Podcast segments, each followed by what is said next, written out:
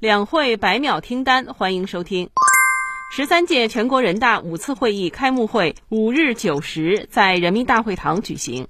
现在我宣布，中华人民共和国第十三届全国人民代表大会第五次会议开幕。国务院总理李克强五日在政府工作报告中指出，今年。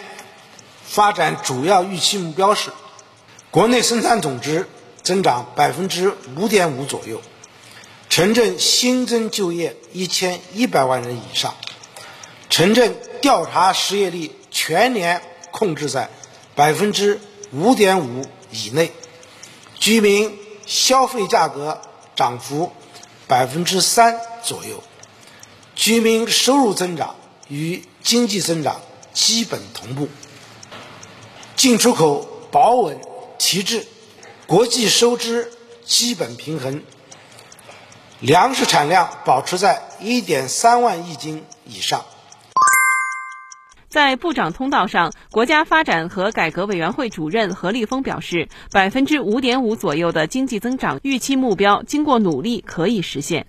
中国经济的发展的后劲很强，中国经济的韧劲很强。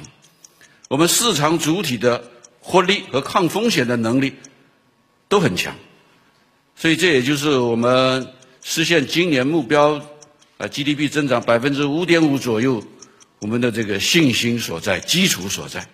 他还对实现碳达峰、碳中和充满信心，会在二零三零年之前实现碳达峰，二零六零年之前呢实现碳中和。我们对此呢是充满信心。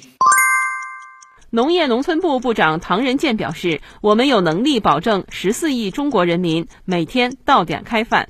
我们有能力保证十四亿中国人民每天到点开饭，不饿肚子，而且饭碗呢能够越端越稳，也吃得越来越好。”财政部部长刘昆表示：“财政支出强度有保障。今年赤字率适当下调。”这是保持财政可持续的重要举措，财政的支出强度是有保障的。新华社两会前方报道组北京报道。